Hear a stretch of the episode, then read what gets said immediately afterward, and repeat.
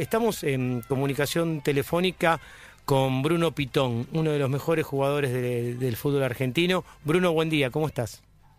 Hola, buen día. ¿Todo? Bien, bien, bien, amigo, bien, bien. ¿Sabes qué? Eh, déjame hacer una introducción a la gente, mientras vos eh, seguramente lo estás escuchando porque vos sos el que lo escribiste.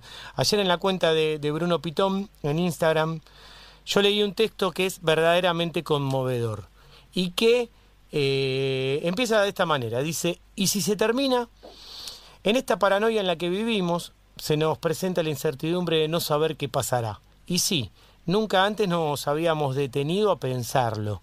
La sociedad nos llevó a estar siempre en movimiento, a tener la cabeza ocupada, a no disponer de un momento para reflexionar o simplemente encontrarnos con uno mismo. Hoy tenemos todo el tiempo del mundo y eso nos asusta. Este que escribe esto es Bruno Pitón aquí en, su cuenta de Instagram. Nos asusta el hecho de mirar al espejo y no ver a la persona que queremos, de darnos cuenta que si este virus termina con la humanidad, no vivimos lo suficiente. No nos reímos lo suficiente, no amamos lo suficiente, que desperdiciamos mucho tiempo en un trabajo que no nos gusta, con gente que no toleramos y en lugares que no queremos estar que no fuimos en busca de nuestros sueños, no nos la jugamos por esa persona que queríamos y que vivimos contenidos por el miedo al qué dirán, que no intentamos ser felices, todo eso nos aterra. Entonces escapamos a la TV, a las redes, a cualquier cosa que nos mantenga ocupados para no enfrentarnos con la realidad. Esa realidad de que por más de que intentemos perderla de vista nos acecha, alimentándose del encierro que nos exige el mundo para controlar esta pandemia. Enfermedad de mierda que paradójicamente nos quiere llevar a nuestros viejos, los que no necesitaban de la TV, de las redes o de las nuevas tecnologías para vivir. Por suerte, y por toda la gente que está trabajando de manera incansable, quiero contarles que el mundo no se va a terminar, pero nos está avisando algo. Nos dice que estamos a tiempo de vivir. Aprovechemos esa posibilidad que no todos la tienen. Ese que escribió estas palabras conmovedoras que me llegan al corazón, que te agradezco tanto, querido, que hayas escrito esto, eh, fue Bruno Pitón. Gracias, Bruno. Gracias de verdad, eh, amigo, porque que, hayan venido unas palabras así nos llenan de esperanza. bueno, a ver, eh, el agradecimiento es, es recíproco. La verdad no lo hice con intenciones de que tenga tanto alcance. Por mm. ahí ni siquiera lo iba a publicar y cuando se lo envía a mi hermano mm. eh, me convenció un poco de que lo publique.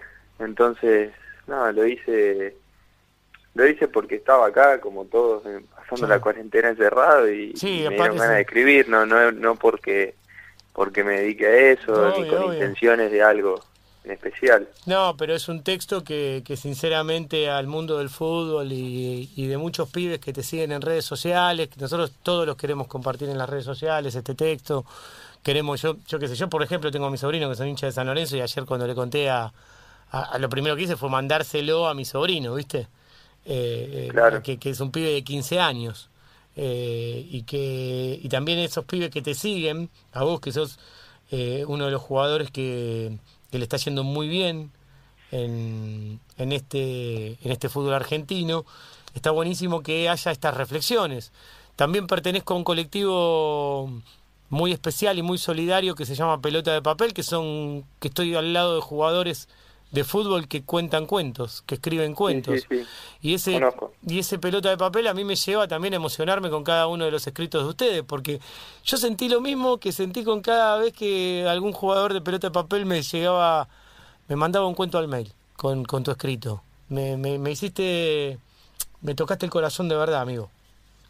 Bueno, gracias, gracias y, nada, es, es una emoción muy linda porque la verdad, como te digo, no, no es que lo hice pensando en algo, sino que, que salió así y, justamente por esto que estás contando es que en una charla con mi hermano cuando se lo envié, mm. solo porque se lo envié a la gente de confianza, me dijo que me convenció para que lo publique, pues dice por ahí eh, hay gente que le va a hacer bien leerlo, así que publicaba lo mm. que, que, le va a gustar y bueno, tomó dentro de todo un poco de repercusión, más, más con el encierro de ahora. Eh, pero nada, lo, eh, cosas que, que me salieron, mm. eh, por ahí hay gente que no tiene las mismas posibilidades que, que, que, la, que esa gente que, que tiene la posibilidad de quedarse en cuarentena, hay mucha gente que, que tiene que salir a laburar, a, a laburar para, para, llevar la plata a casa, entonces, nada, por ahí generalmente la, la gente que tiene la posibilidad de quedarse en cuarentena es la que es la que es la que tiene. la posibilidad de tener de tener un hogar. Entonces eh, nada es un poco dirigido a esa a esas personas eh.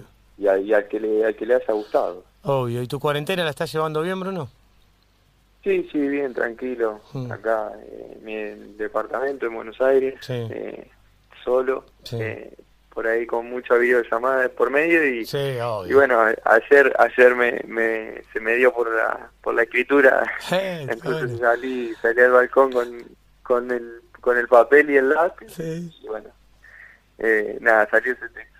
Sí sabes que me están escribiendo los pibes de pelota de papel y pibas que que obvio están escuchando la radio y me ponen mensajes del tipo, bienvenido compañero Bruno, nos, pone a, pelota de papel, cuando quiera traiga su cuento, ponen acá, me mandan en el WhatsApp, ¿viste? Y me hacen cagar de risa y, obviamente que si, si, algún día tenés ganas de escribir un cuento y, ser parte de este proyecto solidario, vos ya con lo que escribiste hoy eh, es casi una, un poema en cuarentena y nos hace bien a todos, ¿eh? Te, agradezco. Bueno, bueno, gracias, gracias y nada, por ahí no, no lo había pensado, pero tal vez, qué sé yo, más adelante eh, se pueda colaborar con un cuento, ojalá. Claro que sí, Bruno, voy a ir a, verte ahí, obviamente, algún entrenamiento y, me voy a acercar para darte un gran abrazo en el momento que nos podamos abrazar. Ahora te mando, obviamente, un toque de codos y, un cariño a la distancia. ¿eh? Eh, eh, bueno. Como dice una película muy famosa, este es el comienzo de, de una hermosa amistad. ¿eh? Abrazo. Ojalá que sí, ojalá que sí. Muchas gracias por, por, por levantar el texto, por, por hacerlo más público y, y nada, espero que, que sirva para concientizar un poco a la gente y para también tomar conciencia de que que justamente estamos cuidando el otro, eh, quedándonos en casa eh, y, dependemos mucho de eso.